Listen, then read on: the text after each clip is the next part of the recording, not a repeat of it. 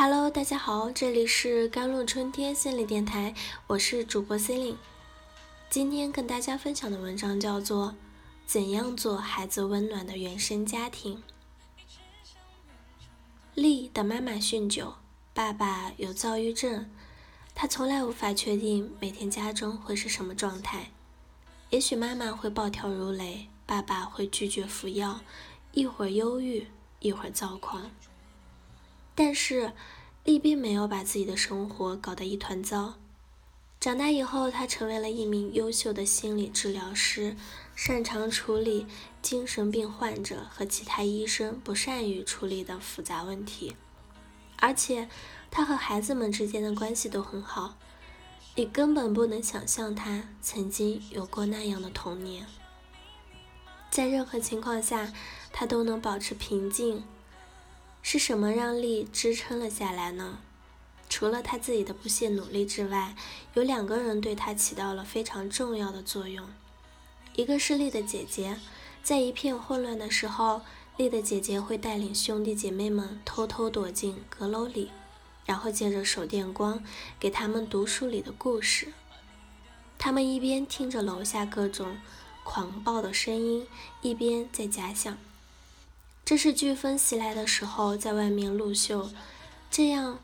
他们就不会觉得很难过了。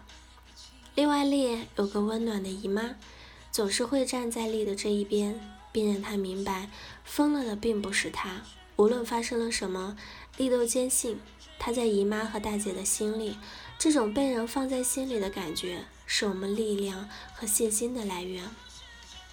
原生家庭最主要的功能是培养我们的安全依恋和自信。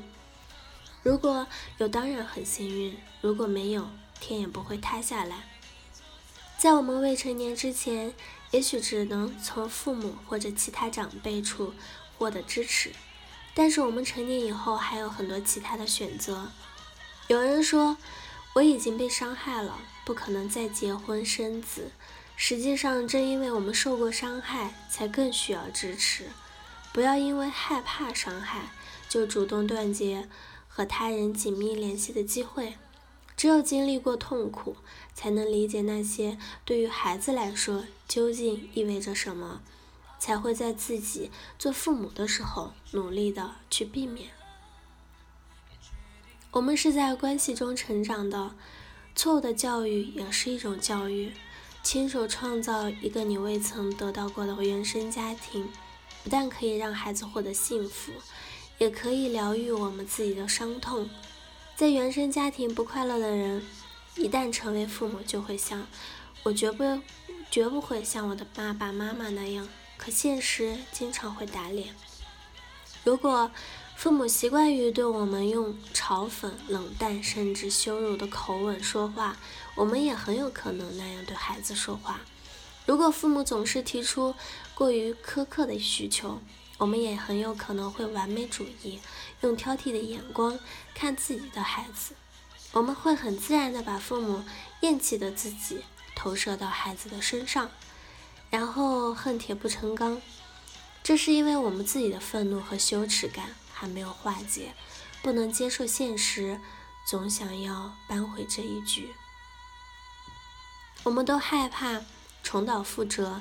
但是都会不可避免的向我们的父母，除非我们能从这些错误中吸取教训，学会更好的方式，在爱中受到的伤害，可以在更好的爱中疗愈。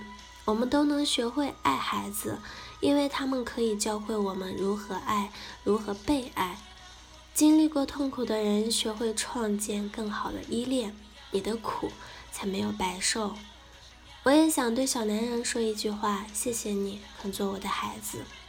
今天就怎样做孩子温暖的原生家庭这个话题有五个建议。第一，如果和父母暂时无法和解，就不要过度的纠缠，建立新的依恋，像个成年人一样承担责任。二，把孩子当做老师，学会自然去爱和被爱。三。觉察和理解，也在童年学到的糟糕模式学习新的模式。四，不要做个完美的妈妈，接受自己。真实是解决一切的良药。五，做错要道歉，知错就要改。从来没有好的原生家庭，但可以有好的自己。原生家庭中缺少认可、接纳、赞美等心理营养，长大后容易孤独、不自信、不接纳自己。终其一生都寻寻觅觅，为人父母后容易重蹈覆辙。把童年糟糕的模式带给下一代，原生家庭不能重来，哪怕孩子能帮我们疗愈，也需要建立在我们能自我觉察和自我疗愈的基础上。好在成年后的我们有能力做自己的父母，补足童年缺失的心理营养。好了，以上就是今天的节目内容了。咨询请加微信公众号 jlct 幺零零幺，或者添加我的手机微信号幺三八二二七幺八九九五，我是 c e l i n e 我们下期节目再见。